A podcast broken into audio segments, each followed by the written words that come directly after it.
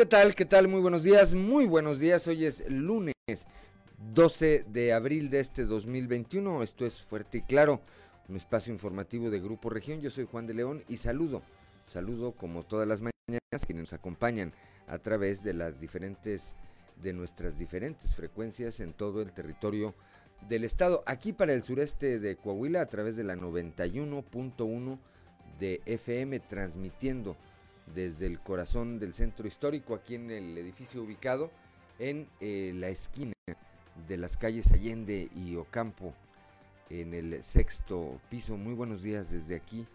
Le damos muy buenos días a todo, repito, a todo el territorio del estado. Allá para las regiones centro, centro desierto, carbonífera y cinco manantiales por la 91.1 de frecuencia modular, transmitiendo desde Monclova, la capital del acero para la región norte de Coahuila y el sur de Texas a través de la 97.9 de FM transmitiendo desde Piedras Negras y para la región Laguna de Coahuila y de Durango por la 103.5 de FM transmitiendo desde eh, Torreón, desde la Perla de la Laguna. Un saludo también, por supuesto, a quienes nos acompañan a través de eh, las diferentes páginas de Facebook en nuestras redes sociales. Muy buenos días, gracias, gracias de verdad por eh, acompañarnos esta mañana de lunes, eh, como todas, como todas las eh, semanas. Hay mucha información y estos son los titulares de hoy.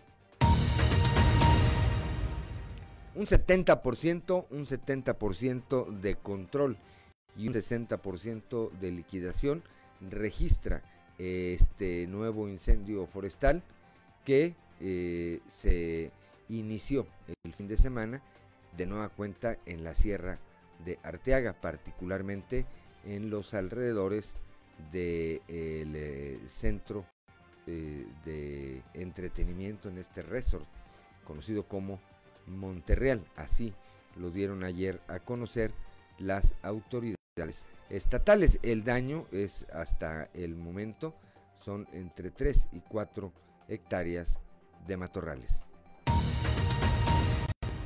Un nuevo suicidio se registró el día de ayer aquí en la capital del estado. Un hombre anunció a través de Facebook que pues se privaría de la vida y lo hizo en los siguientes minutos, a pesar de que sus familiares, después de darse cuenta de este anuncio, eh, trataron de llegar hasta, hasta el domicilio donde él se encontraba, pues eh, lamentablemente cuando, cuando lo hicieron ya era demasiado tarde, más adelante le tendremos todos los detalles. También este fin de semana fue, eh, le fue dictada prisión preventiva a este joven que al conducir, al conducir eh, eh, un vehículo eh, en el bulevar Luis Donaldo Colosio, perdió el control y le quitó la vida a dos ingenieros. Al incrementarse la vacunación contra el COVID-19 entre los adultos mayores, bueno, esto ha aminorado el temor que inicialmente manifestaban a tener reacciones a causa de la vacuna. Más adelante le estaremos platicando también con todo detalle de este tema. La Universidad Autónoma de Coahuila enviará, enviará a los diferentes eh, subcomités regionales de salud en, los, en las regiones en donde tiene eh, planteles, pues sus propuestas para regresar a actividades presenciales en la medida de lo posible a través de sus 59 instituciones educativas. Ante la desaparición del fideicomiso destinado a la operación de la Comisión Ejecutiva de Atención a Víctimas, los colectivos Fundem y Fundec rechazaron los nuevos procedimientos para acceder a apoyos impuestos por el gobierno federal, ya que consideran que algunos de los lineamientos a los que se deben sujetar no corresponden a la realidad que viven. Más adelante también le daremos todos los detalles. Integrantes del grupo de apoyo Familia Azul realizaron una caravana este fin de semana con la finalidad de llamar a la reflexión sobre las distintas problemáticas que enfrentan los menores en condición de autismo. Al asegurar que el dirigente municipal del PAN, esto allá en el municipio de San Juan de Sabinas, Marcelino Buendía Rosas, no está apoyando el proyecto político de ese partido, pues un grupo de militantes pidieron su destitución. Y es que el asunto allá está, está tan eh, perdido para acción nacional que este fin de semana circuló eh, una información y eh, acerca de que la esposa del propio presidente municipal, del alcalde Julio Long, pues andaba en las campañas del PRI. En los primeros tres meses, en los tres primeros meses del año, como resultado de 110 diferentes acciones como ferias del empleo, jornadas del empleo y reclutamientos, en Coahuila se atendieron a cerca de 5.200 buscadores de oportunidades laborales. Esta cifra de la Secretaría del Trabajo en el Estado la destacó el gobernador Miguel Ángel Riquelme Solís hablando de la vacunación contra el COVID-19 el día de ayer como un detalle que hiciera más amena la espera a los adultos mayores que pues participan participaban el día de ayer en esta en este proceso de vacunación bueno la rondalla de Saltillo hizo ahí su aparición y bueno pues deleitó a los asistentes a los eh, adultos mayores que esperaban su turno para ser vacunados fueron deleitados con la música de la rondalla de Saltillo. Más adelante también le vamos a presentar todos los detalles de este. Bueno, pues estas son las 6 de la mañana, 6 de la mañana con 9 minutos. Esta y otra información hoy aquí en Fuerte y Claro. Comenzamos.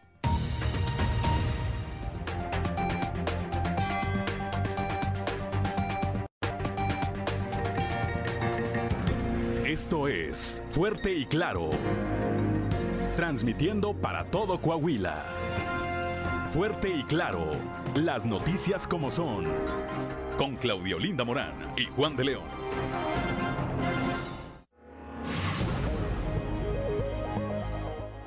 Ya son las 6 de la mañana, 6 de la mañana con 10 minutos. Claudio Linda Morán, muy buenos días. Muy buenos días, Juan. Muy buenos días a toda la audiencia que nos acompaña. A esta hora de la mañana la temperatura en Saltillo ya es de 15 grados. En Monclova y Piedras Negras son 21 grados. Torreón está a 19. General Cepeda 15. Arteaga 14. Musquis registra 19 grados centígrados. San Juan de Sabinas 20. San Buenaventura y Cuatro Ciénegas 21 grados. Parras de la Fuente 17.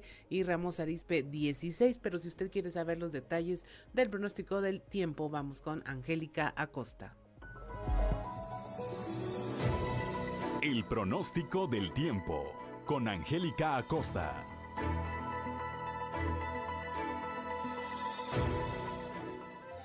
Hola, hola, ¿qué tal amigos? ¿Cómo están? Muy buenos días. Me da muchísimo gusto saludarte en este bonito lunes, inicio de semana 12 de abril. Mi nombre es Angélica Acosta y estoy lista para darte los detalles del clima. Oye, durante el fin de semana estuvimos atravesando el Frente Frío 49, pero, ¿verdad? Por fortuna no llegó eh, tan fuerte al estado de Coahuila. Entonces, bueno, pues vamos a ver cómo nos va a ir con el clima durante esta semana. Pon atención, Saltillo, máxima de 26 grados, mínima de 17 durante el día, parcialmente soleado, va a estar agradable. Por la noche un cielo totalmente claro. La posibilidad de lluvia, tormento, chubasco es de 0% ahí para Saltillo. Monclova, temperatura muy cálida, 30 grados como máxima mínima de 21 durante el día, muy caluroso como ya es costumbre.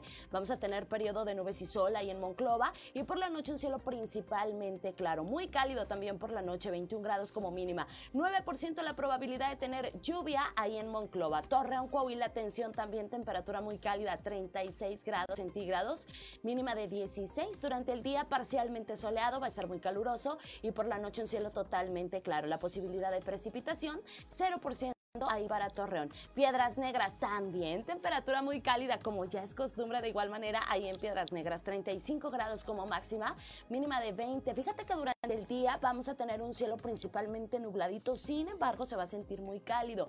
Por la noche un cielo parcialmente nublado y bueno, pues por la noche ahí para Piedras Negras es elevada la probabilidad de precipitación en 50%, así que toma tus precauciones, ¿sale? Y bueno, pues para todos nuestros amigos que se tienen que trasladar hacia la Sultana de norte, te comento que allá en Monterrey, Nuevo León, también se espera temperatura cálida para este bonito lunes. 34 grados como máxima, mínima de 21 durante el día principalmente nubladito por la mañana, luego ya por la tarde pues sale el solecito con ganas, va a estar muy caluroso, por la noche un cielo totalmente claro, de igual manera cálido por la noche, 3% la probabilidad de precipitación. Amigos, ahí están los detalles del clima, que tengas un feliz inicio de semana y bueno pues cuídate mucho, recuerda cuando las temperaturas son muy calurosas hay que mantenerse muy bien hidratado. Buenos días. El pronóstico del tiempo con Angélica Acosta.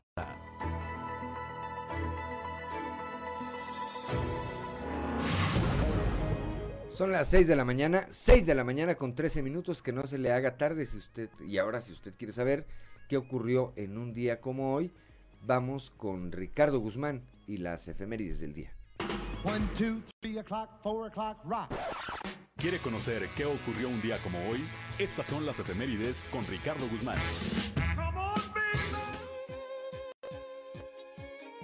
Día como hoy, pero de 1911, en el Pelillal, municipio de Ramos Arizpe, los revolucionarios Eulalio Gutiérrez y Francisco Cos vencieron en combate al ejército federal al mando del coronel porfirista Jesús Martínez. También, el 12 de abril, pero de 1949, murió en la capital del país Serapio Aguirre, político y revolucionario seguidor de Francisco y Madero y uno de los fundadores del Club Antireeleccionista. Y un día como hoy, pero de 1955, se presentó la vacuna Salk contra la poliomielitis con una eficacia de 80%, desarrollada por el médico estadounidense Jonas Edward Salk.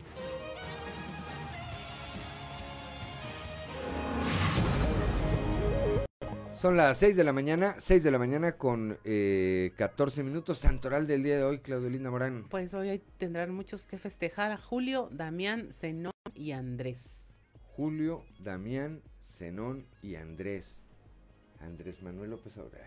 Luego, luego. ah, Bueno, pues todos los que tengan algo que celebrar el día de hoy, eh, pues háganlo con las medidas de precaución, pero además si hay algún otro motivo por el que usted tenga que festejar, pues que la pase, que la pase de lo mejor. Ya sabemos que son tiempos en que hay que celebrar con eh, una serie de protocolos sanitarios para evitar que regrese o que suba de nueva cuenta este índice de contagios y de decesos a causa del COVID-19. Son las 6 de la mañana con eh, 15 minutos y es momento de ir al mundo de los deportes con Noé Santoyo. Resumen Estadio con Noé Santoyo.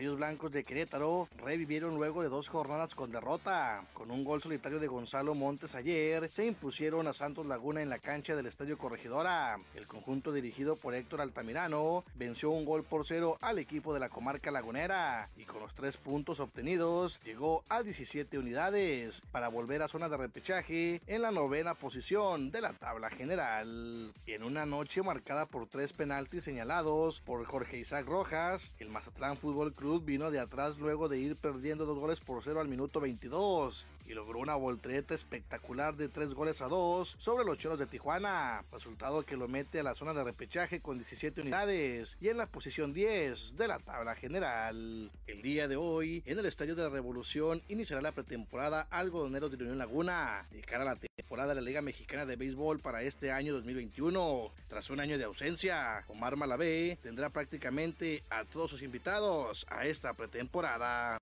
El Atlético de Madrid tropezó nuevamente en su intento por coronarse campeón de la Liga Española por primera vez desde 2014, al saldar un empate a un gol frente al Betis aferrándose a la punta con lo justo. La igualdad en la visita al club de Sevilla dejó al Atlético con una ventaja de un punto sobre el Real Madrid y de dos con el Barcelona. Carrasco puso en ventaja el Atlético a los 5 minutos, pero Cristian Tello replicó para el Betis al minuto 20. Una controvertida decisión pedida en la repetición instantánea por parte de los Bravos de Atlanta en la novena entrada el día de ayer por la noche fue la diferencia en el juego cuando los Phillies de Filadelfia remontaron para llevarse una salvaje victoria de 7 carreras a 6. Detroit colocó al primera base Miguel Cabrera en la lista de lesionados de 10 días el día de ayer por una distensión en el bíceps izquierdo. Cabrera jugó en la derrota del sábado ante los indios de Cleveland y no pareció sufrir una lesión en ningún momento durante el juego.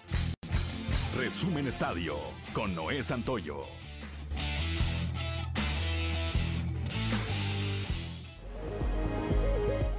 Son las 6 de la mañana, 6 de la mañana con 17 minutos. Claudio Linda Morán, la cotización del peso contra el dólar.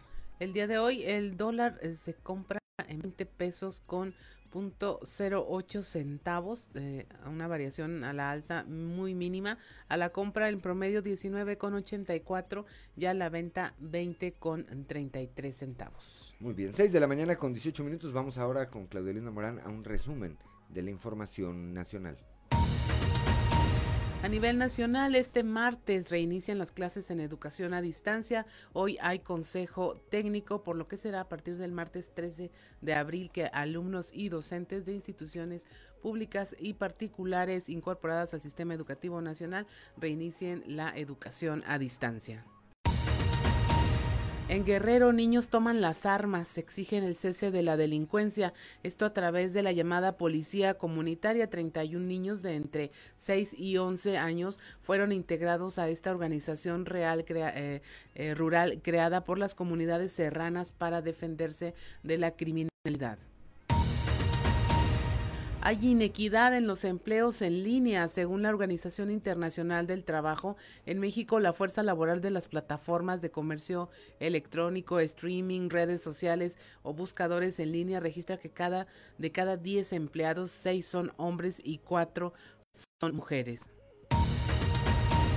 con veladoras y mensajes dedican altar en la Basílica de Guadalupe a víctimas por COVID. Este emblemático lugar se convirtió en un memorial donde los feligreses colocaron veladoras, mensajes y oraciones para sus familiares.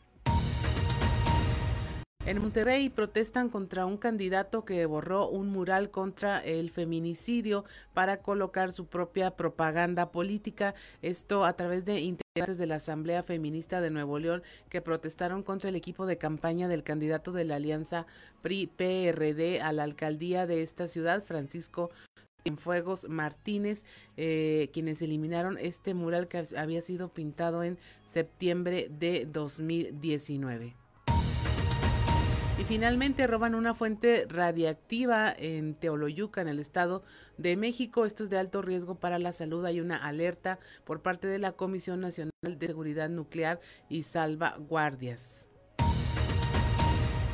Gracias, Claudelina Morán. Son las 6 de la mañana, 6 de la mañana con 20 minutos. Estamos aquí en Fuerte y Claro.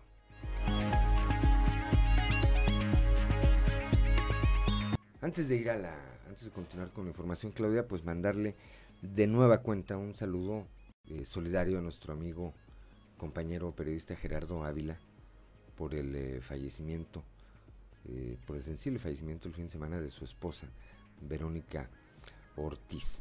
Un abrazo, un abrazo para Gerardo Ávila, así como para amigos y familiares de la señora Verónica Ortiz, repito, lamentablemente fallecida este fin de semana. Son las 6 de la mañana con 24 minutos. Vamos ahora a un panorama informativo estatal y iniciamos, e iniciamos aquí en la región sureste con nuestro compañero Raúl Rocha, eh, el secretario general de la Universidad Autónoma de Coahuila, Miguel Ángel Rodríguez Calderón, señala que la Autónoma de Coahuila enviará a los distintos subcomités regionales COVID-19 sus propuestas para retomar en cada una de las regiones las clases presenciales. Raúl Rocha, buenos días.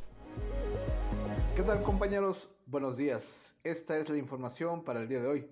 La Universidad Autónoma de Coahuila enviará a los diferentes subcomités regionales técnicos COVID-19 sus propuestas para que se regrese a actividades presenciales en la medida de lo posible en sus 59 instituciones educativas, dijo el secretario general Miguel Ángel Rodríguez. Agregó que cada región tiene sus particularidades, por lo que el regreso a clases presenciales será diferenciado y paulatino. La forma en la cual se va a ir regresando paulatinamente a las actividades académicas. Eh, cada escuela de la Universidad Autónoma de Coahuila, cada institución, pues ha hecho eh, su diagnóstico y su plan de, regreso. Esta es una propuesta obviamente que se tendrá eh, que presentar al subcomité regional de salud de cada región y ya una vez aprobados por ellos pues se podrá en práctica. Así cabe destacar que es eh, pues una, un regreso paulatino, es decir, habrá actividades que así lo requieran, habrá instituciones que también por su capacidad pues tenga que ser de una forma, cada, pues cada institución tendrá su esquema de trabajo, pero el objetivo pues es ya iniciar con las actividades presenciales paulatinamente en la medida de las posibilidades. Esta es la información que tenemos para el día de hoy. Buen día. Gracias Raúl Rocha, 6 de la mañana, 6 de la mañana con 26 minutos. Vamos a, con Leslie Delgado. Ahora los colectivos eh, como Fundec y Fundem rechazan, están rechazando eh, este nuevo esquema, estos nuevos procedimientos dictados por el gobierno federal para acceder a recursos en apoyo de sus causas. Leslie Delgado, muy buenos días. Informando desde la ciudad de Saltillo, ante la desaparición del fideicomiso destinado a la operación de la Comisión Ejecutiva de Atención a Víctimas, los colectivos Fundem y Fundec rechazan los nuevos procedimientos para acceder a apoyos impuestos por el gobierno federal, ya que consideran que algunos lineamientos a los que se deben de sujetar no corresponden con la realidad que vive. A continuación, escucharemos lo siguiente. Como colectivo de Fuerzas Unidas por nuestros desaparecidos en Coahuila y en México, Fundec Fundem, rechazamos categóricamente los nuevos procedimientos para acceder a las medidas de apoyo por considerarlas casi imposibles de cumplir. ¿Quiénes de los renteros tienen firma digital para la factura que piden ahora? ¿Quiénes podemos acudir a surtir la canasta básica a Liconza o a Liconza si en muchas ciudades ya no existen estas tiendas? No se dan cuenta que la mayoría de las personas solicitamos de apoyo con calidad de víctimas. Somos personas de la tercera edad, muchos menores que necesitamos una alimentación y dieta especial sin azúcares, harina y carnes rojas por ser diabéticos, hipertensos con enfermedades cardíacas. Pedimos se respete el acuerdo de comprobación de gastos que manejaban los directivos de la CEAP, ya que es un escrito donde comprobamos bajo el criterio de buena fe y que existen en las reglas de operación. No estamos en calidad de víctimas por decisión de nosotros. Agradezco la intervención y que tengan un excelente lunes. 6 de la mañana, 6 de la mañana con 29 minutos, gracias a Leslie Delgado. Claudia Olinda Morán, ¿qué más tenemos? Bueno, allá en La Laguna, integrantes del grupo de apoyo Familia Azul hicieron una caravana para llamar la atención sobre el tema del autismo. Víctor Barrón nos tiene la información.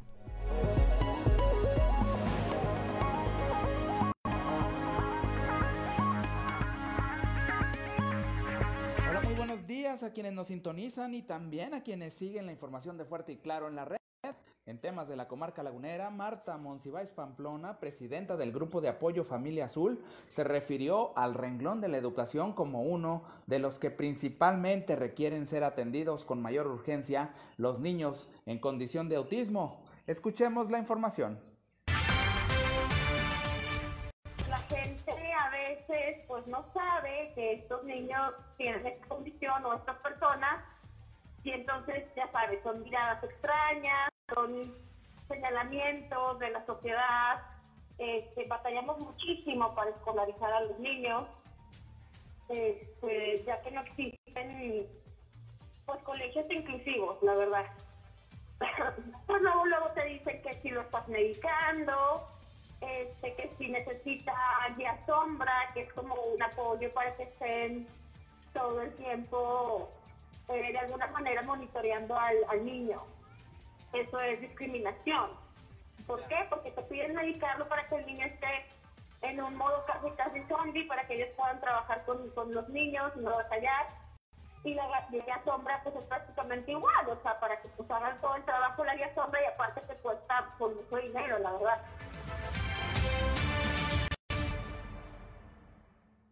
Este domingo los integrantes del grupo de apoyo Familia Azul en Torreón realizaron una caravana con la finalidad de llamar a reflexión sobre las distintas problemáticas que enfrentan los menores en condición de autismo. Esta es toda la información desde La Laguna, reportó Víctor Barrón. Que tengan un día excelente. 6 de la mañana con 31 minutos, gracias Víctor Barrón.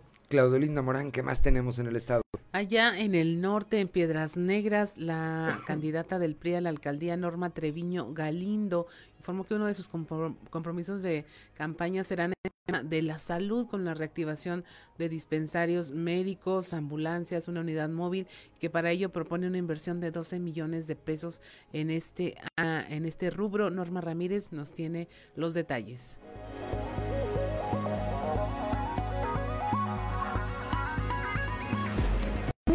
De semana, Claudia y Juan, esta es la información. Centrando sus líneas de acción en el bienestar de las familias de Piedras Negras, Norma Treviño Galindo, candidata del PRI a la presidencia municipal, informó que para dar cumplimiento a sus compromisos de salud, como la reactivación de dispensarios médicos, un servicio de ambulancia y una unidad móvil, pone la inversión de 12 millones de pesos al año en este rubro y que es prioritario para la banderada del PRI y explicó cómo lo va a hacer. Hemos estado recorriendo, seguimos, seguimos visitando a nuestra gente, a la gente de Piedras Negras y seguimos con, sus opiniones y explicándoles este eje que lo hemos estado dando a conocer en, esta semana, esta primera semana de, de, campaña, que es el Piedras Negras con Salud. Hemos dado este, a conocer algunos de los programas y quisiera comentarles sobre las cifras y el presupuesto que tenemos programado para, para esta, e, este ejercicio de, de salud que llevaremos a cabo. Les he comentado de los dispensarios que tendremos, ya, ya, ya con anterioridad les he, les he platicado lo que llevarán ¿no? estos dispensarios y a quién irán dirigidos. Eh, tenemos un, un, presupuesto de 300 mil pesos mensuales para lo que es el, el medicamento, el, el mantenimiento de estos dispensarios y 600 mil pesos para son los gastos corrientes, que son salarios, que son gasolina, por ejemplo, también se ha platicado sobre el transporte de salud, que la ruta de salud que estará aquí en la ciudad para quien lo necesite. Para Fuerte y Claro, desde Piedras Negras, Norma Ramírez. 6 de la mañana, 6 de la mañana. Gracias, Norma Ramírez. Un saludo allá a Piedras Negras. 6 de la mañana con 34 minutos. ¿Qué más tenemos, Claudelina Morán? Eh, bueno, nuestra compañera Guadalupe Pérez nos trae este reporte de cómo ya lo que inició como un plan piloto puede ser la nueva metodología aplicarse en futuros procesos electorales con el tema de las urnas electrónicas que sí han funcionado. Eh, Guadalupe Pérez nos tiene la información. Muy buenos días, saludos desde Monclova, aquí en la región centro. Buen inicio de semana. Tenemos entrevista con Alejandro San Miguel Ramón, vocal de organización electoral de la Oficina Distrital 03 del INE. Él nos habla del uso de las urnas electrónicas, lo que si bien inició como un programa piloto, podría a un futuro de corto plazo poder implementarse en todas las casillas electorales. Eh, la tecnología todos los días sabemos va avanzando y más ahora en estos tiempos en que hemos estado todos aislados, ¿verdad? Que hemos estado recogidos en los hogares, y hemos trabajado muchísimo este, a nivel virtual. Entonces creo que la posibilidad de que se está extendiendo este tipo de urnas electrónicas, como bien lo menciona, en el proceso electoral pasado, en el local dio muy buenos resultados, ya que eh, a las 18 horas, que es cuando se lleva a cabo el cierre de la casilla, la etapa que continúa es la de escrutinio y cómputo. Y de ahí nos ahorramos muchísimo tiempo, ya que este sistema de urna electrónica, con apretar un solo botón, nos daba los resultados finales de la votación de cada una de esas casillas en donde se instalaron esas seis urnas electrónicas. ¿En cuánto tiempo les daba el resultado? El resultado estaba en aproximadamente cinco minutos. Muy rápido. Sí, es demasiado rápido, porque ya desde el momento en que el ciudadano está yendo a votar, ya está generando un reporte de, de decir por qué partido está votando y cuántas personas están votando. el resultado que tuvo en el proceso electoral pasado, así como la eficacia en el conteo de resultados y la inmediatez en la entrega de estos, podría este sistema agilizar el proceso electoral y ahorrar tiempos, especialmente en el conteo de resultados. También tiene un sistema de voz que sirve de ayuda para personas de la tercera edad, así como para personas con problemas visuales. Saludos desde la región centro para Grupo Región Informa, Guadalupe Pérez.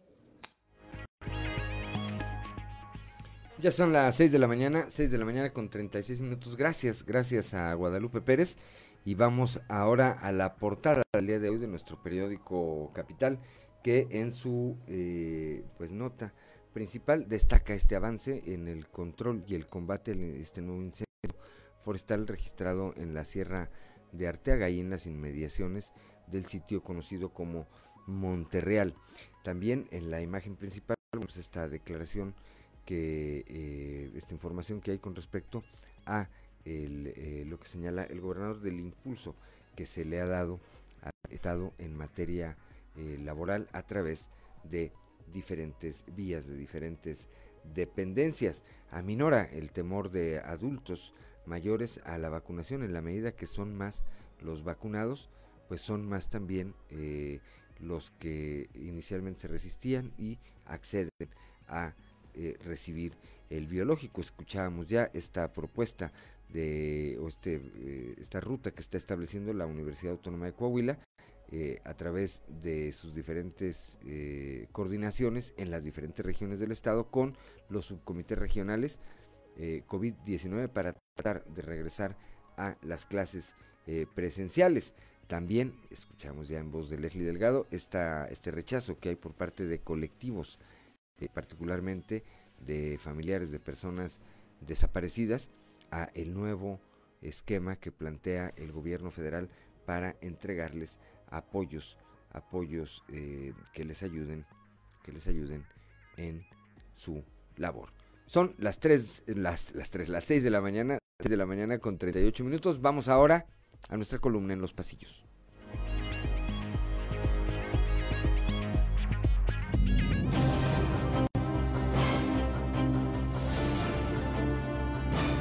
en el cartón de hoy, Mis Derechos, que nos presenta a Lenin Pérez en su marcha por la democracia mientras carga una tambora, unos sartenes y unas latas y anda diciendo, el INE no me va a prohibir mis derechos, como el de vivir lujosamente del erario. Ah, qué tío Lenin.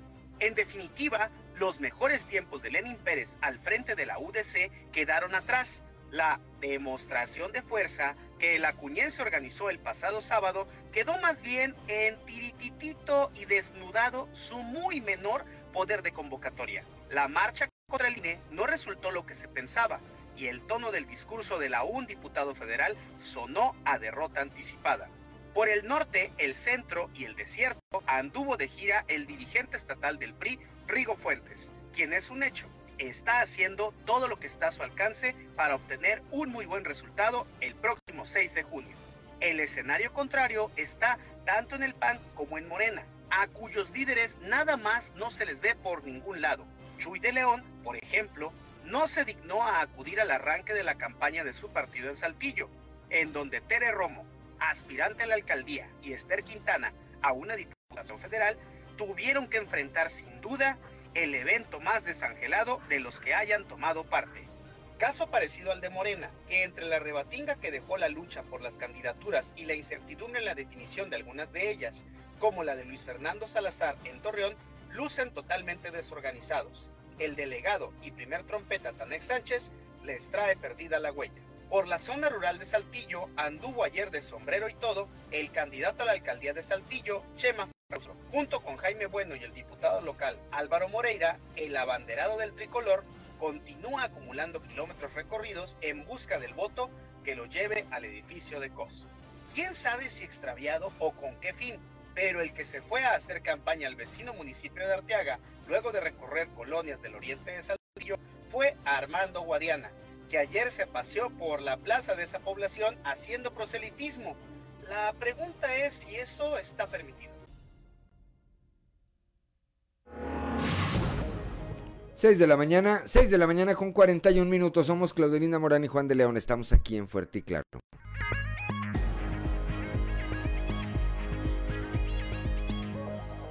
6 de la mañana con 45 minutos. Estamos en Fuerte y Claro. Las temperaturas a esta hora de la mañana en Saltillo 15 grados, en Globa y Piedras Negras tienen 21 grados, en Torreón 19, General Cepeda 15 grados, Arteaga 14, Musquis 19 grados, San Juan de Sabinas 20, San Buenaventura 21 grados, Cuatro Ciénegas 21 grados, Parras de la Fuente 17 y Ramos Arispe 16. Y mire, el día de ayer Arteaga volvió a hacer noticia incluso a nivel nacional con este incendio, pues por el antecedente que teníamos del el otro que consumió muchísimas hectáreas. Eh, vamos a ver eh, una actualización de esta información con nuestro compañero Christopher Vanegas, que ya está en la línea listo para tener su reporte. Buenos días, Cristo.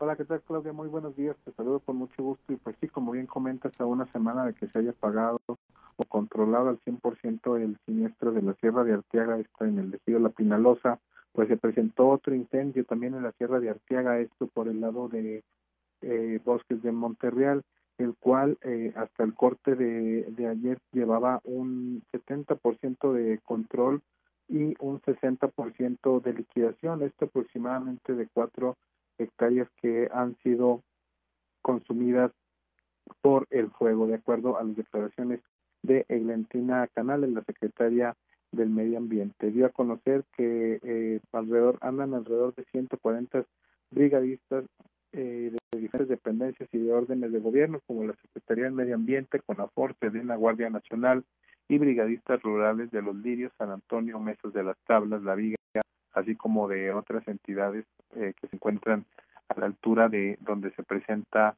el siniestro. El día de ayer, pues bueno, tuvieron que este incendio presuntamente inició derivado de un corto circuito el sábado alrededor de las 4 de la tarde, por lo que movilizó a cuerpos de emergencia hasta este punto, quienes comenzaron inmediatamente con las maniobras para que no se extendiera pues más allá de, las cuatro hectáreas. Por fortuna se ha logrado eh, mantener controlado y estable. El día de ayer, pues bueno, ya durante la noche suspendieron las labores, esto por seguridad de los brigadistas y también del helicóptero que proporcionó el gobernador del estado Miguel Ángel Riquelme Solís, el cual realizó 10 descargas en diferentes puntos del siniestro. Esto, repito, pues para ayudar a su sofocación. Y tú que tuviste la oportunidad de cubrir el primer incendio y en relación con este es mucho menor, muchísimo menor.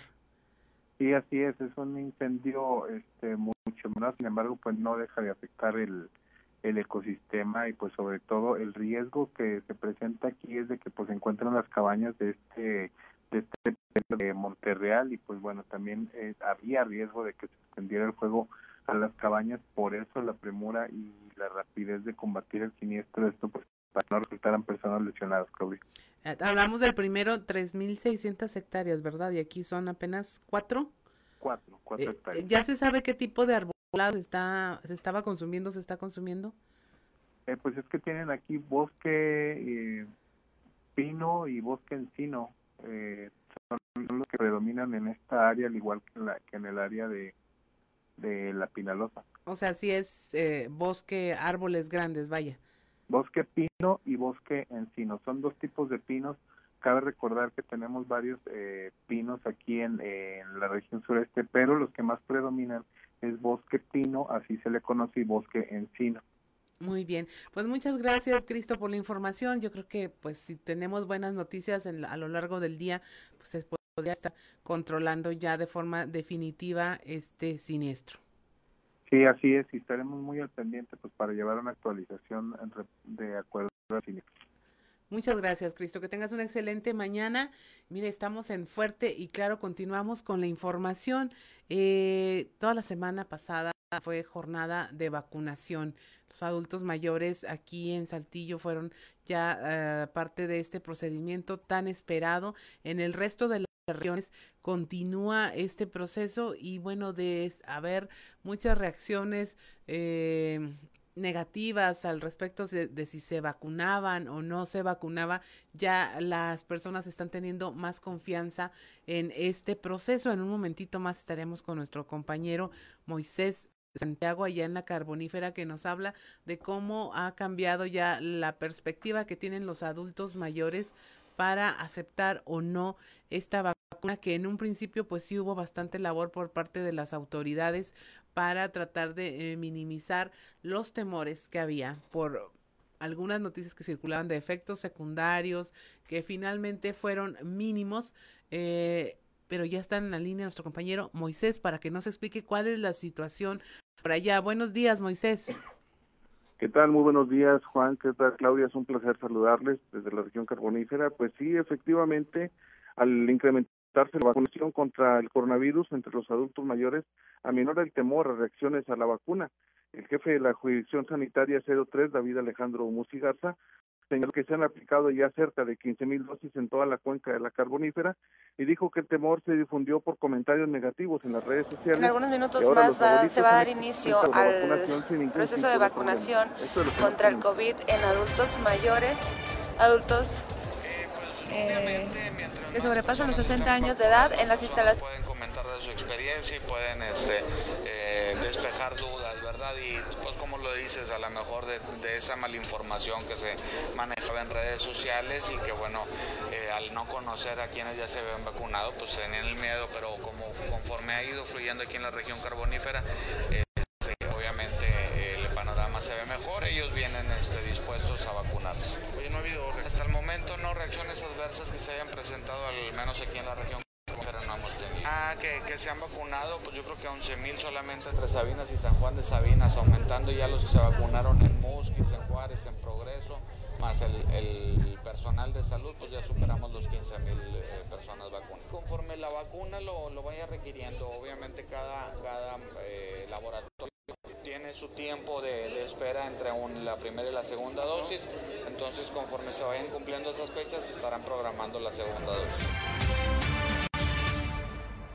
6.52 de la mañana, así es Moisés, y bueno, ¿cuál fue tu experiencia al cubrir todas estas eh, situaciones de vacunación en los módulos por allá?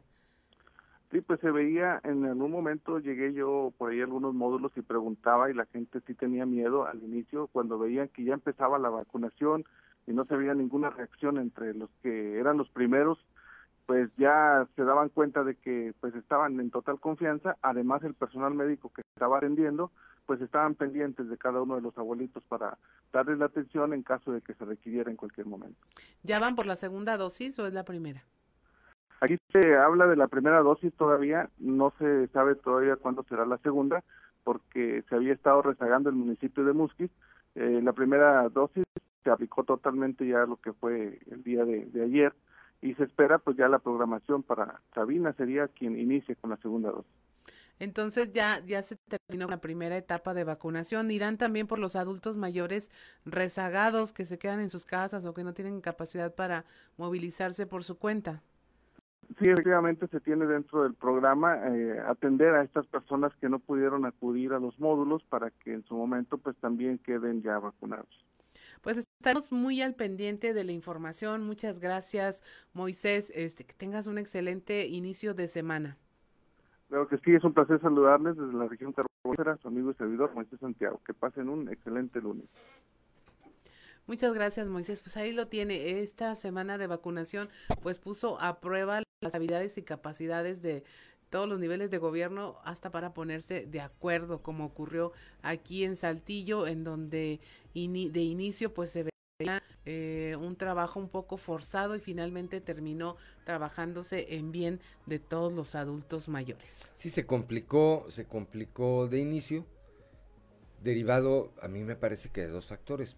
Inicialmente, eh, uno de ellos, la falta de coordinación entre las eh, autoridades y el otro, pues, eh, las aglomeraciones, la gran cantidad, la, gran cantidad de gente que acudió de manera inicial. El semana veíamos cómo había puntos de vacunación que estaban solos, que estaban solos. Una vez que pasó este furor, este boom inicial por recibir el biológico, ya con la gente organizada, con las autoridades trabajando de manera coordinada, me parece a mí que fluyó de una eh, manera pues eh, eh, mucho mucho mejor para los adultos mayores que acudieron en algunos casos solos en algunos casos acompañados por sus familiares son las 6 de la mañana 6 de la mañana con 55 minutos somos Pedro Morán y Juan de León estamos aquí en Fuerte y Claro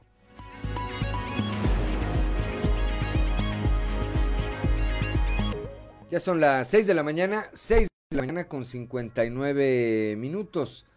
Claudio Linda Morán, ¿qué más tenemos? Vamos a la información, es, viene ya el mes de mayo, los trabajadores del CENTE exponen el pliego petitorio a nivel nacional como ya es tradicional en el mes previo al Día del Maestro. Christopher Vanegos, Vanegas nos tiene la información.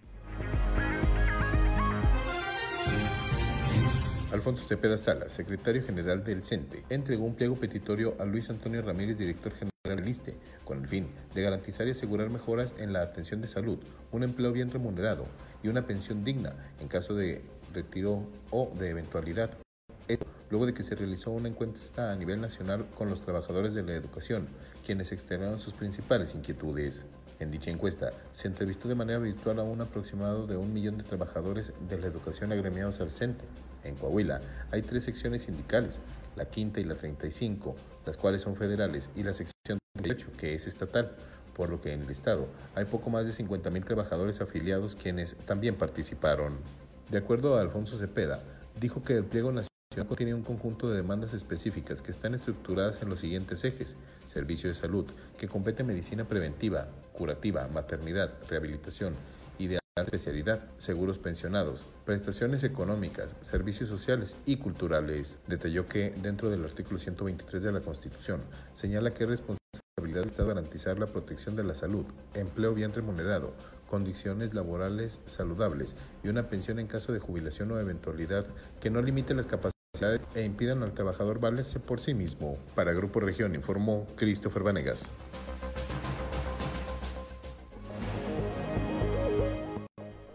Ya son las 7 de la mañana, 7 de la mañana con un eh, minuto. El día de ayer, el día de ayer por la noche y por problemas económicos, José Francisco N, de 40 años de edad, con domicilio en la colonia Federico Berroto Ramón, aquí en Saltillo, pues se quitó eh, la vida. Estos hechos se registraron en la calle de Margarito Arispe, repito, de la colonia, de la colonia Federico Berrueto Ramón. Y este hombre, momentos antes de, atentar contra sí mismo, anunció a través de las redes sociales, particularmente del Facebook, que se quitaría la vida. Esto lo a sus familiares quienes se trasladaron y pidieron el apoyo de las autoridades para que llegaran hasta el lugar en que esta persona Vivía, sin embargo, al arribar al sitio de los hechos y eh, localizar eh, a esta persona, pues se eh, dieron cuenta que ya no contaba con signos vitales. Este se convierte en el suicidio, debe ser en el número 26 o 27, aquí en la región sureste, en lo que va de este 2021. 7 de la mañana, 7 de la mañana con dos minutos, ¿qué más? Morán. En Monclova ya se están formando de nueva, cuento, de nueva cuenta, pero ahora en espera del registro para recibir la segunda dosis de la vacuna contra el COVID. Se observaron largas filas eh, para confirmar este registro. Claudia Garza del Toro, coordinadora regional de la Secretaría del Bienestar, dijo que se tomarán límite de tiempo para vacunar por la temporada de calor. La gente que quedó rezagada de 60 y más de primera dosis se podrá vacunar en los primeros días de mayo en el bloque de 50 a 59 años.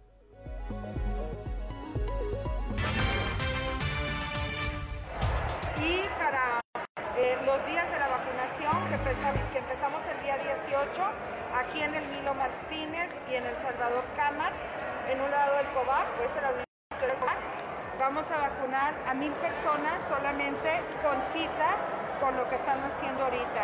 Si llega más gente y hace fila desde la madrugada, nos vamos a atender porque vamos a trabajar solo mediodía por el tema del calor. Lunes, martes y miércoles checamos el pronóstico del clima. Eh, se augura buen tiempo, no supuestamente no va a ser calor. Y ahí vamos a atender cerca de 2.000 personas aquí en el Hilo Martínez, en las canchas de la Ciudad Deportiva y en el auditorio de la Salvador Cámara, también eh, bajo la cita que estamos dando desde el día de hoy.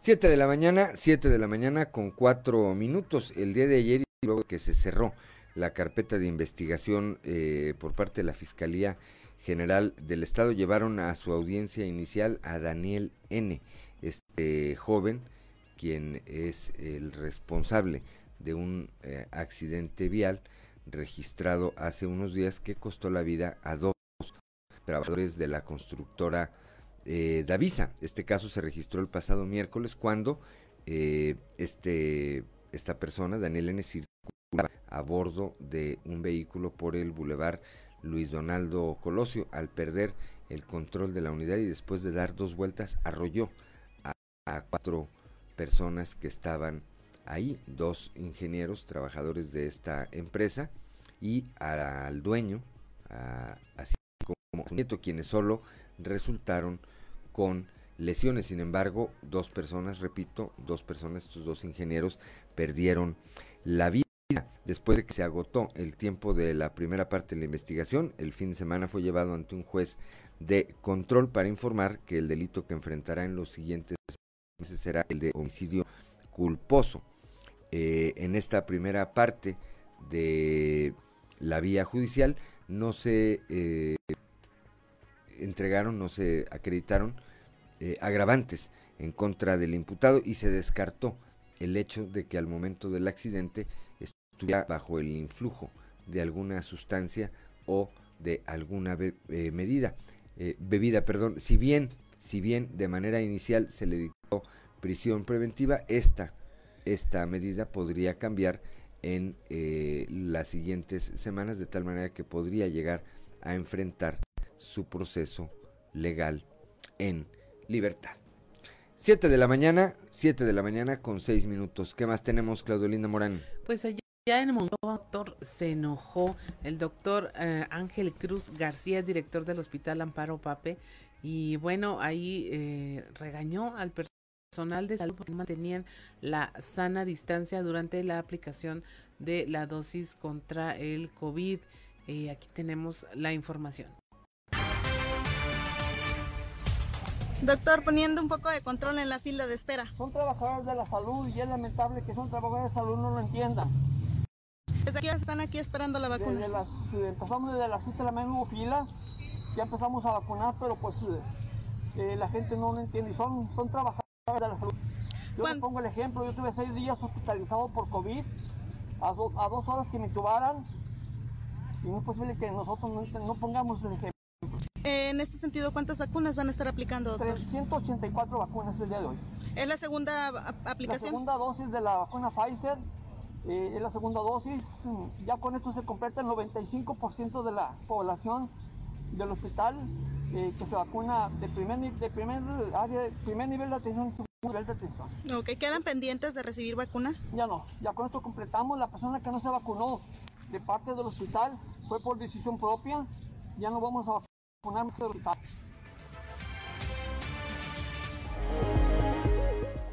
Pues se enojó el doctor y me parece que con justa razón, ¿verdad?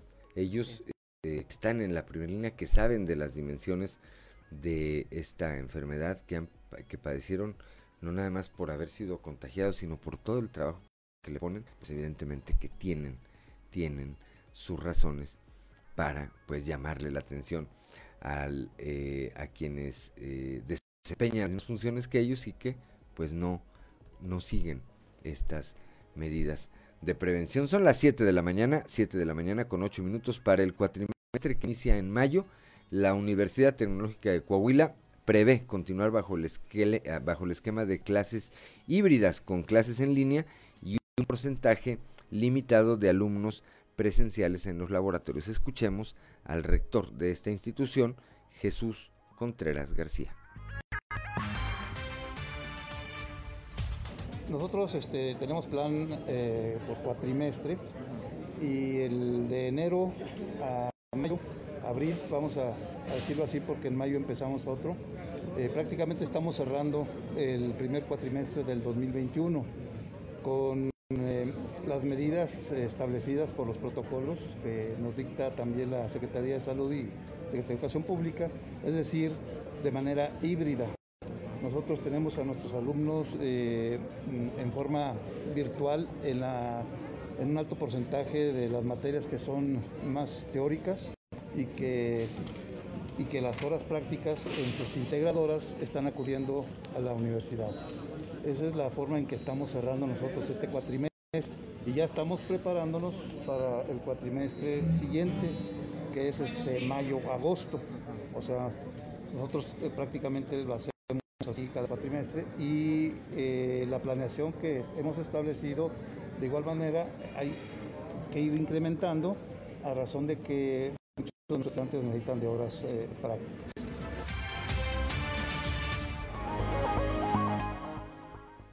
7 de la mañana, son ya las 7 de la mañana con 10 eh, minutos y bueno, como a los diferentes niveles, Claudia, ya escuchamos lo que dice el rector de la Universidad Tecnológica de Coahuila, escuchamos ya lo que señalaba Miguel Ángel Rodríguez Calderón de la Autónoma de Coahuila, como ya a los diferentes niveles están haciendo pues eh, cada vez mayores avances para tratar de regresar presencialmente a las clases y me parece que será en ese orden, ¿verdad? De instituciones de educación superior hacia abajo que, venga este proceso. Sí, a la educación básica forzosamente tiene que ser así para poner a prueba todos estos protocolos y, y aprender de la experiencia, ¿no? Aunque ya hay colegios y otras escuelas particulares que tienen el, el, el cómo sí, este, pues sí tendría que empezar en esos niveles primero.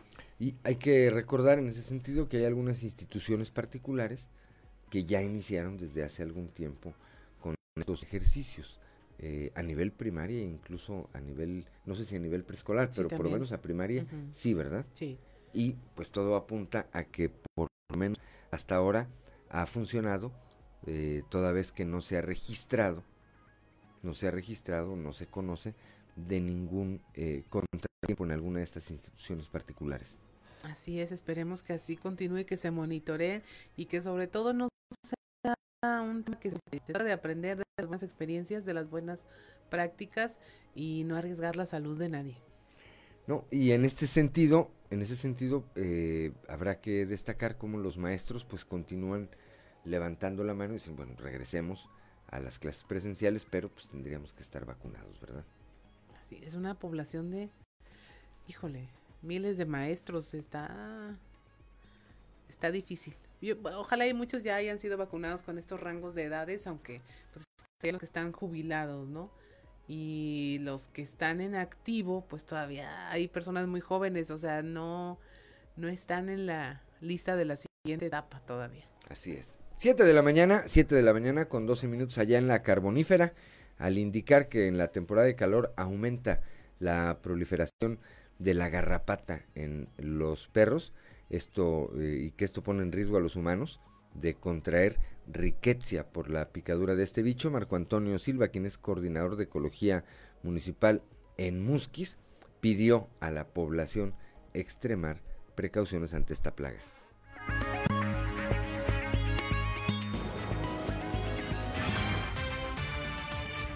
Sí está viendo ahorita mucha plaga de, garrapata y pues bueno, a la ciudadanía le recomendamos de que, de que pues que aquella gente que pueda, pues que vayan sus perros, que los que los lleven a... No, no, no, no ha habido, no, ya nomás en, en este, ya este, empezando este verano, ya es cuando va a haber más, este, pues se ponen más, más ¿verdad?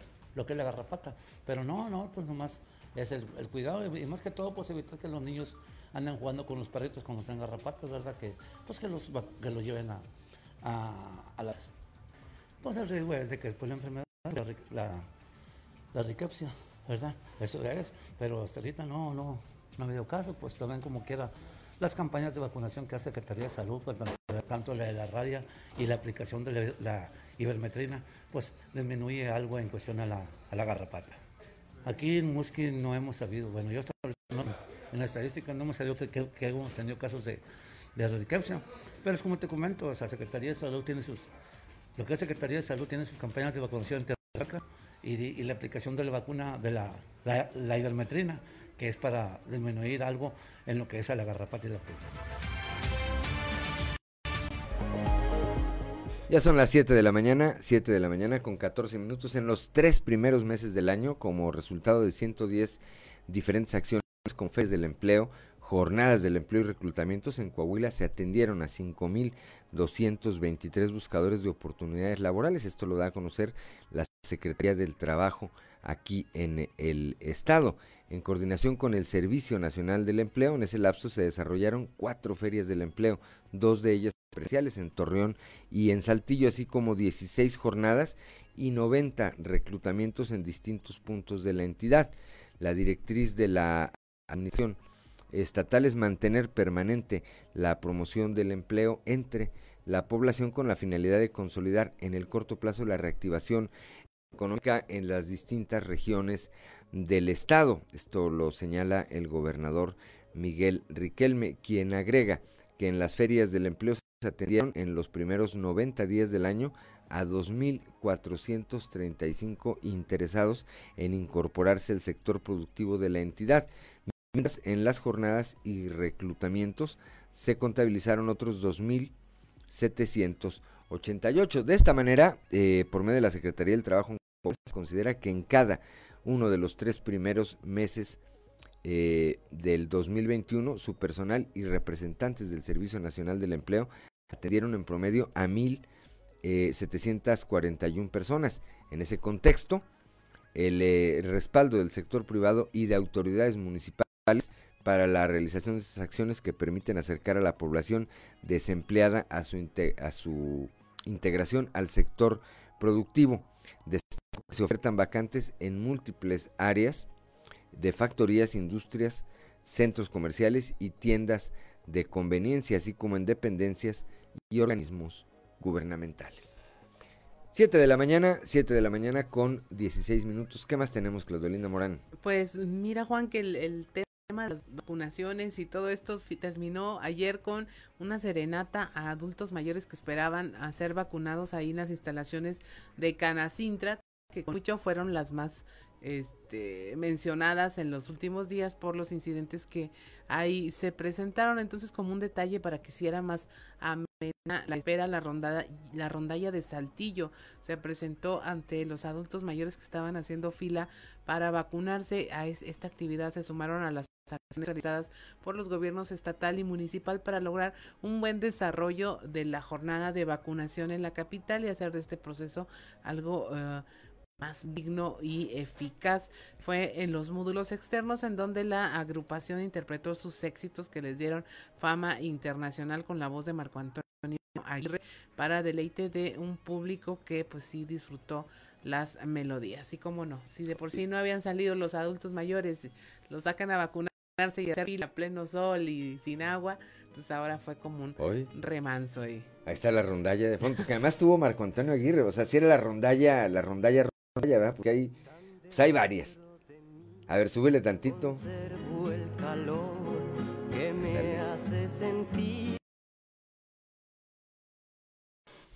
Para que no se pusieran como que se hizo muy famoso un adulto mayor, Toñito, ¿no? Que lo están vacunando y les dice ahí una bola de improperio. Resulta que es de por acá, es coahuilense. De ahí el carácter, ¿verdad? De ahí el carácter. Bueno, pues qué bueno que disfrutaron ayer eh, en la espera, como bien apuntas, Claudio Linda Morán, en tanto eran vacunados, pues que hubieran tenido, que hayan tenido la oportunidad, que hayan tenido la oportunidad de disfrutar a la rondalla de Saltillo. 7 de la mañana con 18 minutos vamos de nueva cuenta a la región carbonífera al asegurar que el dirigente municipal del PAN, Marlino Buendía, no está apoyando el proyecto político de ese partido. Militantes panistas pidieron su destitución. Escuchemos a Judy Gómez Olivares. Estamos agendando una cita para la próxima semana para ir con nuestro presidente del partido, este Jesús de León Tello. La cuestión que vamos a ir a visitarlo es por este nuestro presidente aquí del, del municipal, Marcelino Buendía Rosas, al ver que el proyecto que traemos ahorita por parte del Partido de Acción Nacional no lo ha estado apoyando. Eh, lo vemos este, que nos ha dado la contra tanto él como todos los Buendía que como bien saben, pues ellos han vivido muchos años, ¿verdad?, del partido. Ese Marcelino, exdiputado, suplente es diputado federal, estuvo también este, supliendo al diputado César Sosa. Eh, ha sido varias veces presidente del municipal aquí del, del, partido, también como Rubén, y pues vemos lamentablemente que no se ha unido al equipo y pues creemos que el, el, deber de él como presidente del partido es apoyar los proyectos, ¿verdad? Independientemente el candidato o la candidata que tengamos, eh, la obligación es de estar aquí y lo estamos viendo apoyando por otro lado, entonces con todos nosotros y creo que ese no va a ser inconveniente. Este, aparte, pues creo que Marcelino se ha enfocado mucho en estar en la presidencia municipal con el empleo que él tiene y ha dejado muy mucho que desear como presidente del partido. 7 de la mañana con 19 minutos. Bueno, lo dice la propia militante, ¿verdad? Ese es el ánimo de los panistas en esta elección. Independientemente de la candidata o candidato que tengamos, dijo, pues es lo que hay, ¿verdad? Así que, este, y dice que van a ir a buscar a Chuy de León, pues a ver si lo encuentran, porque no se le ve por ningún lado al dirigente estatal del PAN. Son las 7 de la mañana, 7 de la mañana con 20 minutos. Somos Claudio Linda Morán y Juan de León. Estamos aquí en Fuerte y Claro.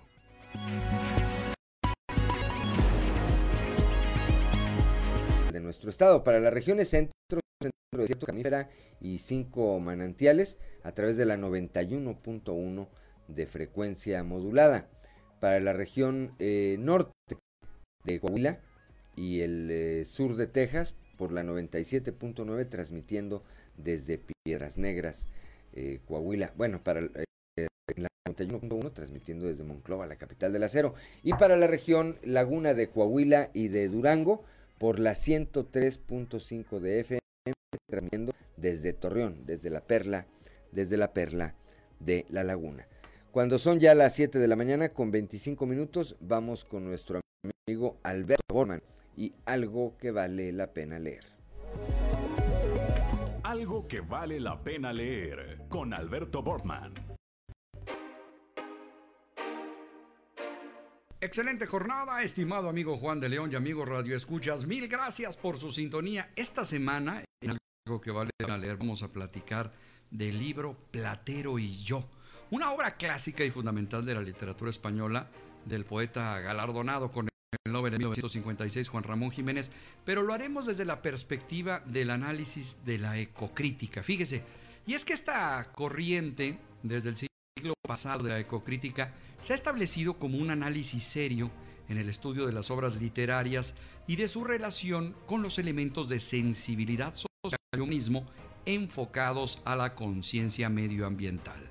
Cheryl Gloverty, la primera profesora de literatura y medio ambiente en los Estados Unidos, apunta que la crítica se encuentra definida como el estudio de las relaciones entre la literatura y el medio ambiente. Y en ese sentido, Platero y yo, obra monumental de la literatura española, aporta a la perfección elementos imprescindibles, integrando con una precisión las piezas de un gran mecanismo de relojería literaria que mueven los aspectos de un discurso ecológico preponderante, al tiempo de sumar elementos de orden filosófico, ético y sociológico que otorgan al cuerpo de la obra una importante significación de la naturaleza retratada con delicadeza, con elegancia, pero que invita al lector a adentrarse en un paisaje que aún sin conocer puede tener al alcance de los sentidos, tal y como podemos apreciar en uno de sus capítulos, el segundo, escuche usted, Paisaje Grana, es de la obra de Platero y yo. Ahí está el ocaso, todo empurpurado, herido por sus propios cristales que le hacen sangre por doquiera. A su esplendor, el pinar verde se agria, vagamente enrojecido, y las hierbas y las florecillas encendidas y transparentes embalsaman el instante sereno de una esencia mojada, penetrante y luminosa. Yo me quedo extasiado en el crepúsculo. Platero, granas de ocaso sus ojos negros, se va, manso, a un cargo de aguas de carmín, de rosa, de violeta, y hunde suavemente su boca en los espejos, que parece que se hacen líquidos al tocarlos él, y hay su enorme garganta como un pasar profuso de umbrías aguas de sangre. Y es así como la ecocrítica nos permite rescatar lo majestuoso de la naturaleza, aquello que con frecuencia leemos sin la conciencia de disfrutar ese gratuito viaje a la exaltación natural de paisajes, pueblos, imágenes y sentidos, que en el sendero de la magia literaria forman parte de un mundo distinto al cotidiano que no parece obedecer las limitaciones del tiempo. Una lectura por demás interesante, analizada desde la perspectiva diferente, la ecocrítica, Platero y yo de Juan Ramón Jiménez. Amigos lectores, Alberto Borma les agradece el favor de su sintonía y nos escuchamos de nueva cuenta cuando la próxima semana tengamos lista la recomendación de algo que vale la pena leer. Recuerden que en estos tiempos de monopolio digital y tecnológico, leer un libro es hacer revolución.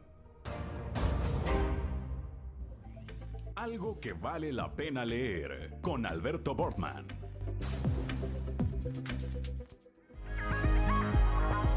Siete de la mañana, siete de la mañana con 29 minutos. ¿Qué más tenemos, Claudio Linda Morán?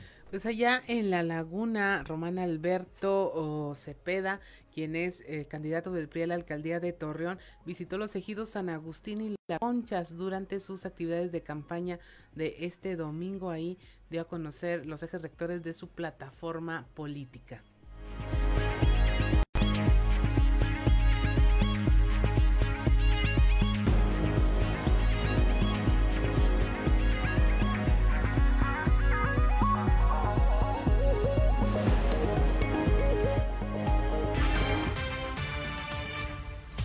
Mira, eh, lo principal, prácticamente en todos los ejidos y en todas las colonias son muy coincidentes y es un abandono permanente, o sea, les hace falta agua, drenaje, seguridad, atención a la salud y es justamente el compromiso que estamos haciendo. Primero escuchando, sabiendo que vamos con mucha transparencia, con coincidentes, con una oferta política que, como tú lo sabes, le hicimos el pasado lunes y que hoy la estamos escuchando. Ya habíamos escuchado una muy buena parte de la población y hoy nos estamos ratificando que la gran mayoría de la gente de San Agustín, pero también de Albia, de La Concha, y ahorita vamos a continuar también en otros lugares, en otros ejidos que nos toca hoy domingo, en donde es muy coincidente, vamos a poner, dar una atención personalizada, donde estamos signando compromisos serios que vamos a cumplir y que tenemos permanentemente una, una apertura donde yo me comprometí desde el primer día de mi campaña a escuchar, a hacer una campaña de propuesta y no descalificación, pero principalmente de escuchar a la gente y eso es lo que estamos haciendo.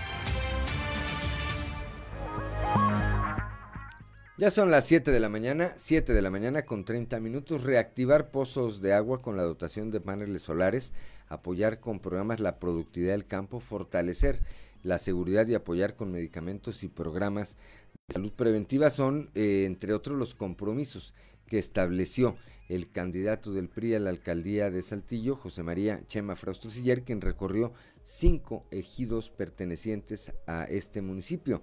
Consideró que el campo mexicano se encuentra en el abandono debido a los recortes del presupuesto federal y por eso es vital establecer este tipo de compromisos para sacarlos adelante. La realidad en el país nos dice eh, todos los días que la situación es difícil, señaló, pero si hacemos equipo, unidos podemos sacar de nuevo adelante al campo que ha estado olvidado por el gobierno federal, por lo que mi trabajo será estar siempre al pendiente de nuestras comunidades rurales y de su gente. Así, sumando kilómetros en sus recorridos a pie, el candidato a la presidencia municipal de Saltillo eh, estrechó las manos de los habitantes de los ejidos Puerto de Rocamontes, Tanque Escondido, La Cuchilla, San Juan del retiro y Nuevo Gómez Farías, a quienes les entregó sus propuestas de trabajo para modernizar el campo saltillense y mejorar así sus condiciones de vida y económicas. 7 de la mañana, 7 de la mañana con 32 minutos. ¿Qué más tenemos, Claudio Linda Morán? Pues también en campaña, Armando Guadiana, candidato de Morena a la alcaldía de Saltillo, cumple una semana recorriendo las colonias de Saltillo. Dice que la seguridad será la prioridad.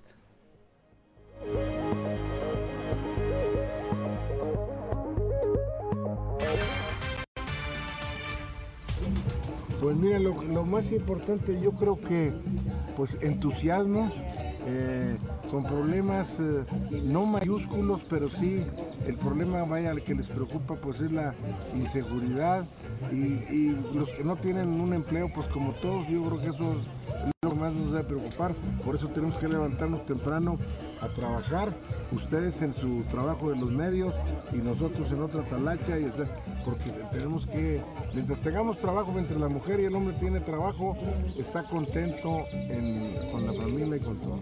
Cuando está desocupado es una preocupación grande, familiar, para, la, para el hombre y para la, para la mujer y para todo. una de, de las quejas mayores es lo de la inseguridad.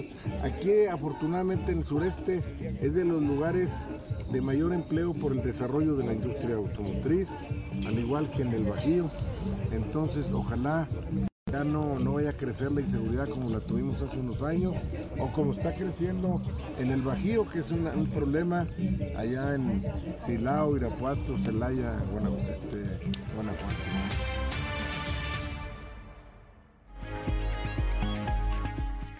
Ya son las 7 de la mañana 7 de la mañana con 34 minutos.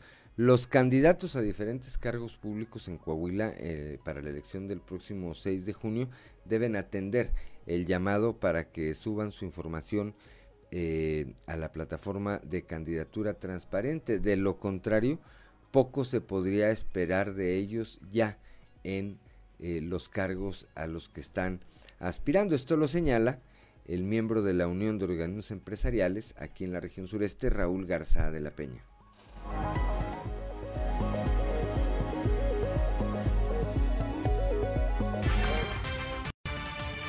Pues hay un portal, ¿verdad?, que, tiene eh, el IEC y este, ahí les solicitan ciertos datos, ¿verdad?, de, a los candidatos, entre ellos es la declaración patrimonial, la declaración fiscal y el no conflicto de intereses y le están agregando creo que algo sobre la violencia de género, o sea, donde se comprometen a, a, no estar en los supuestos de que, haya, que hayan sido condenados, que hayan puesto alguna, hayan estado en algún supuesto de, de alguna investigación sobre delitos de, de género. Precisamente es, es, desde nosotros lo vimos desde ese punto de vista, Raúl, de que pues esa, esa información muchas de las veces la, la, ciudadanía desconoce ya cuestiones ya más eh, en forma personal de los candidatos y aquí la van a tener, ¿verdad? En esa plataforma, ¿verdad? Una plataforma que puede acceder cualquier ciudadano, ¿verdad? A, a, a verificarla. Y obviamente que pues los candidatos que pues que no cumplen, pues si no están cumpliendo ahorita con ese tipo de, aunque no es obligatorio, ¿verdad? Hay que aclarar, con eso, pues ya en su momento, si llegasen a ser electos, pues qué nos esperaría, ¿verdad? De ellos. Ya son las 7 de la mañana, 7 de la mañana con 36 minutos esta semana. Esta semana, y me parece que tendrá que ser en los primeros días de la semana, auditorio Claudio Linda, el, eh, pues habrá una resolución sin duda con respecto el tema de la candidatura tanto al gobierno del estado de Guerrero en el caso de Félix Salgado Macedonio como la porque están por el mismo por el mismo eh, mismas circunstancias eh, como en el caso de Luis Fernando Salazar aquí en la región eh, Laguna particularmente en su aspiración por ser candidato a presidente municipal. Va a estar interesante lo que resuelvan las autoridades electorales. El TRIFE ya le dijo al INE que le va a devolver el tema para que, para que reconsideren o tomen eh, la resolución final con respecto a este tema. Por otra parte, está este asunto de Lenin Pérez Rivera. El sábado eh, una marcha muy desangelada, por cierto, allá en el municipio de Acuña para eh, protestar en contra del INE y por el tono, por el tono del discurso de Lenin Pérez Rivera, me parece que está resignado ya a no ser candidato a diputado federal ni por Morena ni por el PT, que eran los eh, partidos por los que estaba tratando de buscar su reelección a el Congreso de la Unión para eh, pues repetir en este cargo al que llegó, habrá que recordar, bajo las siglas del Partido Acción Nacional y es precisamente por esa causa por la que el INE determina no permitirle el registro porque no presentó, eso dice el INE, o ese fue el argumento del INE, no presentó un documento en donde renunciara a la militancia del PAN. Habrá que decir también que Lenin sí en cambio presentó cartas del Partido Acción Nacional en donde se señalaba que él no formaba parte de sus cuadros militantes. Me parece que ahí es un tema de interpretación de carácter legal lo que tiene en este momento y podría dejar a Lenin fuera de la contienda. En el caso de Lenin, en el caso de Luis Fernando Salazar, en el caso de que fueran eh, los fallos eh, finalmente eh, positivos en favor de ambos, pues lo cierto es que ya se perdieron. ¿Cuántos días de campaña llevamos? Una semana prácticamente. Una semana de campaña. No son tan cortas como llegaron a ser en algún momento, son 60 días, pero pues una semana cuenta, ¿no? Así es, bastante trabajo que tiene la sala Monterrey del Tribunal Electoral. Estaba viendo, ayer difirieron una de sus audiencias, eh, la tenían a las 20 horas, se fue para em empezarla apenas a las 9 de la noche, pero pues tienen los asuntos a tope. Ayer solamente vieron Nuevo León y así tienen muchísimas eh, asuntos en proceso. Sí, en el caso de eh, lo que tiene que ver con Félix Salgado Macedonio Luis Fernando Salazar por un lado y Lenin Pérez Rivera por el eh, otro, pero bueno, no, en el caso de, de, Luis Fernando Salazar y Félix Salgado Macedonio, lo está viendo la sala superior. En el caso de Lenin, bueno, habrá que ver qué determina finalmente también el eh, tribunal con respecto pues a este recurso de impugnación que dijo él hoy, pues, ¿cómo voy a renunciar a una militancia de la que nunca forme parte? Es una cuestión de formas, me parece. 7 de la mañana, 7 de la mañana con 40 minutos. Somos Claudolinda Morán y Juan de León. Estamos aquí en Fuerte y Claro.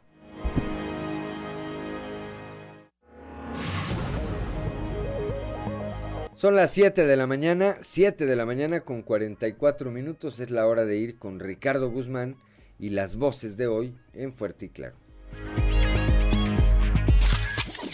Lo dijeron fuerte y claro en región sureste. Miguel Ángel Rodríguez Calderón, secretario general de la Universidad Autónoma de Coahuila, enviará UADC propuestas a subcomités de salud para volver a clases presenciales. Que presentara al subcomité regional de salud de cada región y ya una vez aprobados por ellos, pues se podrá en práctica. Un regreso paulatino. Región Laguna. Marta Monsiváis Pamplona, integrante del Grupo de Apoyo Familia Azul piden sistema inclusivo de educación para niños con autismo. Batallamos muchísimo para escolarizar a los niños, ya que no existen pues, colegios inclusivos, la verdad. Región Centro. Alejandro San Miguel Ramón, vocal del INE en Monclova. Urnas electrónicas han dado buenos resultados. De urnas electrónicas, como bien lo menciona, en el proceso electoral pasado, sí, en el local dio muy buenos resultados. Región Carbonífera. David Alejandro Musi Garza, jefe de la Jurisdicción Sanitaria 03, aminora temor a reacciones de la vacuna contra el COVID-19 entre abuelitos. Me ha ido fluyendo aquí en la región carbonífera. Este, obviamente el panorama se ve mejor. Ellos vienen este, dispuestos a vacunarse. Región Norte. Norma Treviño Galindo, candidata del PRI a la presidencia municipal de Piedras Negras propone invertir 12 millones en salud al año. Este eje que lo hemos estado dando a conocer en, esta semana, esta primera semana de, de campaña, que es el Piedras Negras con Salud. Las voces de hoy en Fuerte y Claro. Ya son las 7 de la mañana, 7 de la mañana con 46 minutos. Es hora de ir con Claudio Linda Morán a un resumen de la información nacional. Mañana martes reinician clases en educación a distancia. Hoy hay consejo técnico a partir de este martes 13 de abril. Alumnos y docentes de instituciones públicas y privadas incorporadas al sistema educativo nacional reinician. Retomarán ya las clases a distancia al concluir el periodo vacacional de Semana Santa. Niños toman las armas en Guerrero, exigen cese de la delincuencia. 31 niños de entre 6 y 11 años de edad fueron integrados a lo que se llama la Policía Comunitaria de Guerrero, una organización rural creada por las propias comunidades serranas para defenderse de los grupos criminales. Hay inequidad en los empleos en línea, según la Organización Internacional del Trabajo, la fuerza laboral de plataformas de comercio electrónico, streaming, redes sociales o buscadores en línea registra que de cada 10 empleados, 6 son hombres y 4 mujeres, una situación que se agrava en las plataformas dedicadas a las entregas domiciliarias, donde las mujeres representan apenas el 8% del total y en las del transporte la proporción no llega ni al 5%. Con veladores y mensajes dedican altar en la Basílica de Guadalupe a víctimas por COVID-19. Este emblemático lugar se convirtió en un memorial donde los feligreses colocaron veladoras, mensajes y oraciones para sus familiares que murieron por coronavirus. En Monterrey protestan contra candidato que borra mural contra el feminicidio para colocar su propaganda. Integrantes de la Asamblea Feminista de Nuevo León protestaron contra el equipo de campaña del candidato de la Alianza PRI-PRD a la alcaldía de Monterrey, Francisco Cienfuegos Martínez, eh, ya que eliminaron este mural que fue hecho en septiembre de 2019 para visibilizar los feminicidios y desapariciones de mujeres roban una fuente radiactiva en el Estado de México. Un equipo de radiografía industrial con una fuente radiactiva de alto riesgo a la salud fue robada con violencia en el Estado de México. La Comisión Nacional de Seguridad Nuclear y Salvaguardias reportó a la Coordinación Nacional de Protección Civil sobre este suceso. Hay una alerta dirigida a las unidades de Protección Civil del Estado de México, Ciudad de México, Hidalgo, Querétaro, Michoacán, Guerrero, Morelos, Puebla y Tlaxcala. Por un reconteo registra Salud 2.191 nuevas muertes por COVID.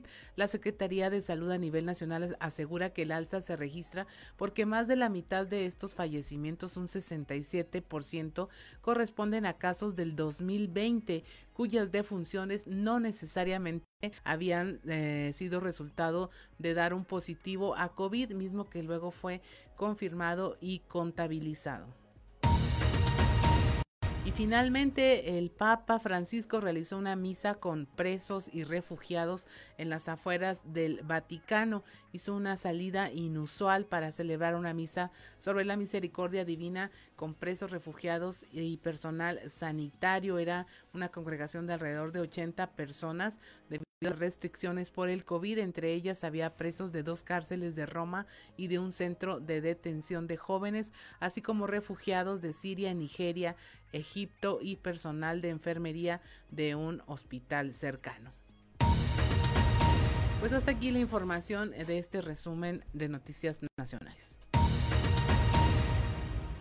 Gracias, gracias a Claudio Lindo Amarán. Son las 7 de la mañana, 7 de la mañana con 50 minutos. Vamos ahora al show de los famosos con Ámbar y Luzano.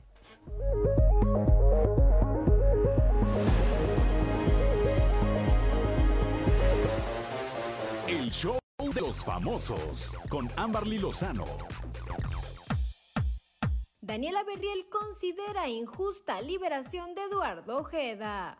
Daniela Berriel dice que ha sido una evidente injusticia la liberación de Eduardo Ojeda, a quien ha acusado de violación, por lo que ahora presentará denuncias penales contra el juez que dictaminó el fallo.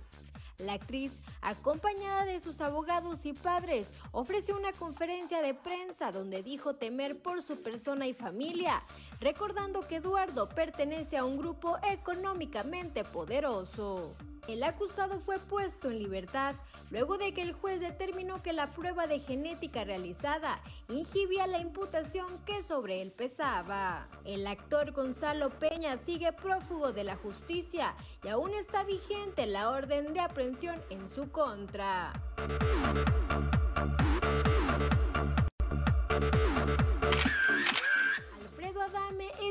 A proceso por delito fiscal. Alfredo Adame ha sido vinculado a proceso por un delito fiscal ya que no declaró su cambio de domicilio ante el SAT. El actor y actual candidato a diputado federal por el partido Redes Sociales Progresistas protagoniza un nuevo escándalo y es que enfrenta cargos por no haber notificado que cambió su domicilio fiscal. Según diversos informes, el auto de vinculación a proceso fue dictado el pasado 8 de marzo por el delito de violación al registro federal de contribuyentes. También se ha aclarado que a dicho cargo no amerita prisión preventiva oficiosa, por lo que el ex galán de telenovelas podrá enfrentar el proceso en libertad.